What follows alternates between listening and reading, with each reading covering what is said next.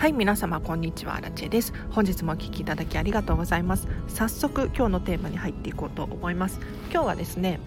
どんな小さな持ち物でも徹底的にこだわろうというテーマで話をしていきたいと思います。でこれ過去にも何度も話しているんですがとっても大事な部分なので繰り返し伝えさせてください。でどんな小さなものでもこだわろうってどういうことかっていうとですね本当に小さなもののことです。でなんとなく洋服とかだったらこれが好きとか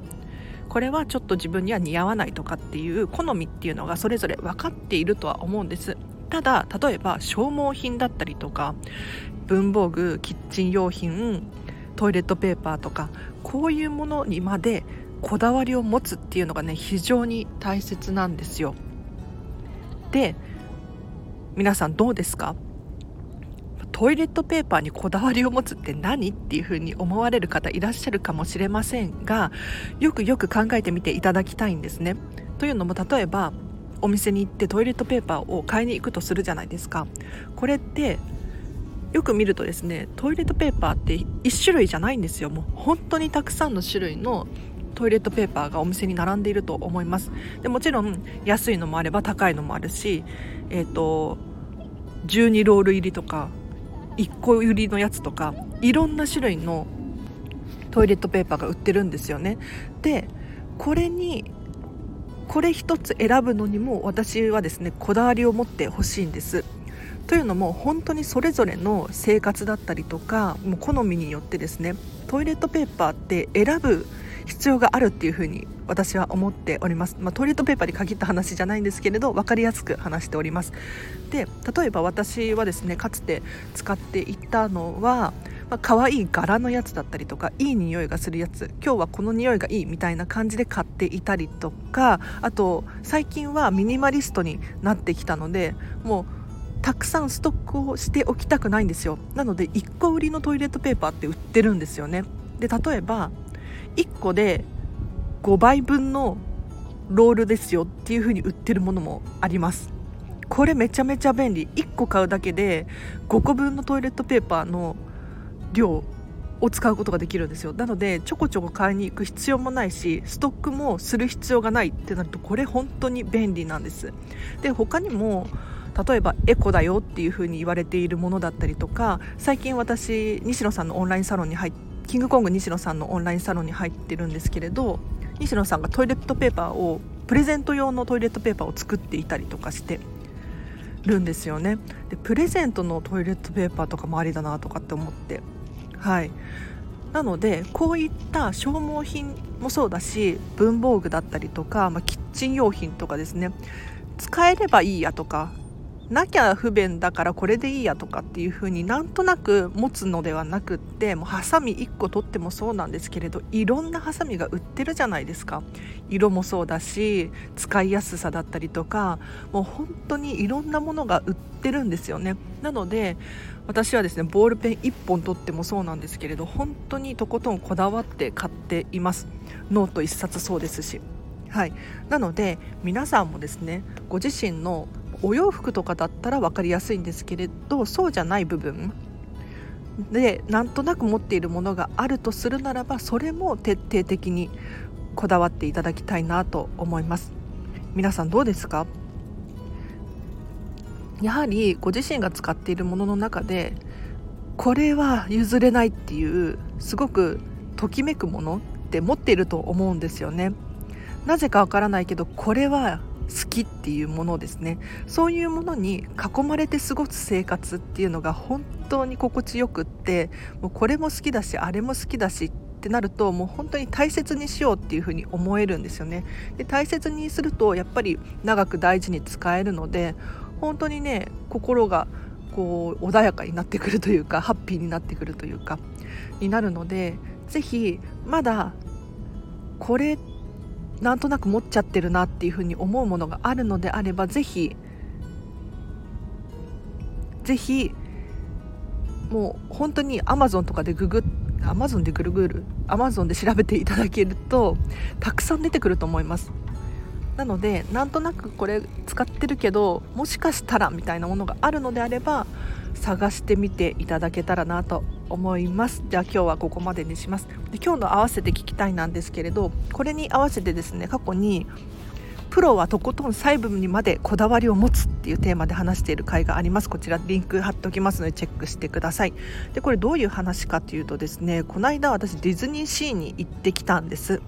はい。でディズニーシーに行った時に何を思ったのかっていうともう本当に徹底的に一つ残らずこだわりがすごいなと思いました。例えばお店の中に入った時にもう配線だったりとか一切見えないようになっていたり、まあ、もちろん見えてるものもあるんですけれどインテリアと完全にマッチしてるんですよね。で他にも消火器とかも置いてあるんだけどうまくこう消火器が見えないようにでかつお店のデザインとかその施設のデザインに合ったインテリアとしてと同化してるというか本当に素敵だったんですよ。であと照明とかもそうですよね。照明のあの色の明るさとか本当にこだわってるなと思いました。例えばこれ全部話しちゃいそうですね花火が上がる時に照明を落とすだったりとかもう本当にあと香りとかも効果があるななんて思ったのでもうこの回もし気になる方いらっしゃったらぜひリンクを貼っておきますのでお家にもね役に立つご自宅にも役に立つ情報がいっぱいあると思うのでチェックしてみてください。ということで今日はここまでにします。でちょっと今日はここから雑談なのでお付き合いいただける方いらっしゃったら付き合っていただきたいと思います。で私の悩みにちょっと悩み相談じゃないけど悩みがありましてもうねちょっと間違えたというよりかは何て言うんだろう。間違えたのかな？なんか本を買いすぎてしまって本ですね。私結構本を読むタイプなんですけれど皆さん本読みますか？はい。是非ね本読んでいただきたいんですよ。で本をもう買いすぎてしまって買いすぎたって言ってもまだまだ5冊くらいしか買ってないんですけれど読み切れるかなと。だか私の本棚があってそこに入りきらない分はもう買わないって決めてたんですけれどもうどうしても我慢できなくって本をねたくさん買ってしまって、まあ、さっさと読み切っちゃえばいい話なんですけれどいやだからこの冬年末年始はもう読書にしようかななんて 思っております。はい。なんか以前年末年始荒地さん何して過ごすんですかっていうふうに言われた聞かれたことがあって。これねまだ何にも考えてないんですけれど漠然ともう読書に没頭しようかななんて思ってはいますね。でもちろん私予定に縛られるっていうことが嫌いなのでもう次の日の予定とかもなるべく入れないようにしてるんですよ。というのももう今日やりたいことと昨日やりたいことって違うじゃないですか。わかります？なんかあの昨日の時点ではカレーが食べたかったんだけど今日になってみたらラーメンが食べたくなったみたいなそんなイメージですね。なのであんまり極力予定を入れるっていうことが好きじゃなくって突然突発的に予定を入れたいんですね。で旅行とかも行くのに突然北海道に行くとかそういうことを繰り返しているタイプの人間なのでなんか今日のときめきを大切にしています。なので皆さんもこの花今日のテーマになってくるんですけれど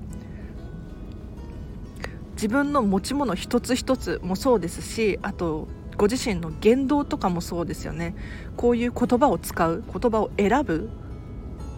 っていうことに自分自身がときめくかどうかあとは何を食べるのかっていうのもそうだしこういう人と付き合っているっていうのもそうなんですけれどそのことに一回ちょっと客観的に捉えてあこういうことをしている自分好きだなみたいなちょっとナルシストっぽくなっちゃうんだけどあのこれって非常に重要だと思ってます。でこんまりメソッドのもう基本中の基本って何かっていうとときめきなんですよね。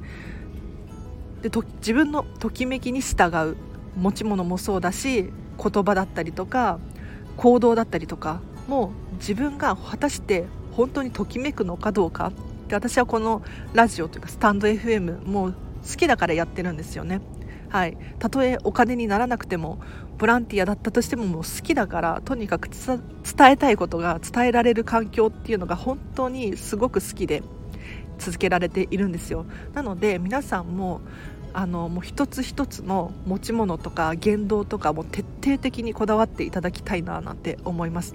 で私はこう本を読んでる自分が好きって言ったらあれですけど本を読んでなんだろう新しい知識を身につけるっていうのがすごく楽しいんですよね。でこの間本屋さんに行った時にこれすごいなって思ったのは私キングコングの西野さん大好きなんですけれどごめんなさいねもし嫌いな人いたら。はい。あの大好きなんですね。で西野さんの絵本のコーナーがあってで最近また新刊が出たんですけれどその西野さんコーナーみたいなのがあってで自識室ではないんですけれどサインとかが置いてあったんですね。でそこに何が書かれてたかっていうとサインの横にあの西野さんのメッセージが書かれていたんです。で西野さんのメッセージもう本当に私びっくりしました。何がびっくりしたのかっていうと、まあ、内容ももちろん素敵だったんですけれどそれよりも文字が素敵だったんですよ。文字が。西野さんが書いている文字。で皆さんご自身が書く文字にこだわりを持って書いていらっしゃるでしょうか？もう私この時にあそうかと。この人文字一つ一つにも命かけてんだなっていうふうに気づきましたね。というのも本当にあの習字書くみたいに美しいとかそういうわけじゃないんですけれどデザインとして見れるなっていうふうに思いました。要するに例えば、まあ、習字とかも武田壮雲さんとかそうだな他にも英語だったらカリグラフィーとか美しいじゃないですか。文字が美しいっていうのかな。ただなんか書き殴ってるように見えるんだけどバランスが取れている文字だったんですよね。ですごく独特の文字の書き方だなって思いました。もうひらがなカタカナ漢字それぞれがなんか独特ですごいなと。あこの人文字書くのにもときめいているんじゃないかなって思えたんですよ。なのであこういう字を書く人なんだっていうふうにこういう字を書けるからああいう絵が描けるんだなっていうふうに私は思ったんです。なのでもう一つ一つのご自身の言動からその人のなりが見えるじゃないけれどもしかしたら私のこの言葉遣いこの話し方によって皆さんが何か私についてこう想像をね膨らましている部分があるかもしれないんですけれどその想像が私自身と合ってるかどうかっていうのが非常にちょっと考えさせられましたね。はい、で私の本たくさん買っちゃったよっていうお悩み相談からなぜかこんな話をしておりますが今日もお聞きいただきありがとうございました。ここまでにします。でこのチャンネルではですね見習いこんまり流片付けコンサルタントである私がもっとお片付けがしたくなるそんな理由や効果について話をしております。ぜひぜひ気になる方またチャンネルフォローしていただいて毎日更新しておりますのでまたチェックしていただけるととっても嬉しいです。でお知らせがあります。ノートでブログ書いております。こちらのブログではですね私がこの喋っている内容を文字に起こしたものなので復習したいよっていう方だったりとかパパッと読んじゃいたいっていう方がいらっしゃったらこちらリンク貼ってあります。ぜひチェックしてください。でさらに Instagram もやっています。でこの Instagram ではラジオ更新したよっていう最新の情報がゲットできたりとか私の私生活が少し見れるようにしておりますのでぜひあのチェックしていただいて気になる方いたら見ていただけると嬉しいです。ということでもういよいよもうクリスマスですよね。年末。はい。いかがですか？皆さん年末何して過ごすんだろう？もちろん大掃除だったりとかお片付けするっていう方もいらっしゃると思うので、このチャンネルを聞いてる方はですね少なからずお片付けに興味がある方のはずなので私はもうこのチャンネルを通してお片付け頑張れっていうパワーを皆さんに送っております。はい。受け取っていただけてるでしょうか？はい。ということでじゃあ今日はここまでにしたいと思います。そう明日もね実は片付けコンサルのお仕事が入っておりまして。はい。明日またその話もできたらいいななんて思っております。もう片付けがね楽しくて仕方がないんですよ。で皆さんこんなことありますか？なんかあの仕事をするってなった時に結構億劫だったりしません？例えば初めての職場に行くとかもう本当に緊張してドキドキしてどうしようみたいな感じに思ったりしますよね。私も仕事ってそういうもんだっていうふうに思ってたんですけれどこの片付けコンサルの仕事あもちろん見習いなんですけれど片付けコンサルの仕事は全然違うの。びっくりした。あのもう早く明日にならないかなと。早く仕事がしたくて仕方がない。もうね次の人の人生どんな風に変わっていくんだろうかっていうのが楽しみで楽しみで仕方がなくってこれねもう癖になりそうですね。はい。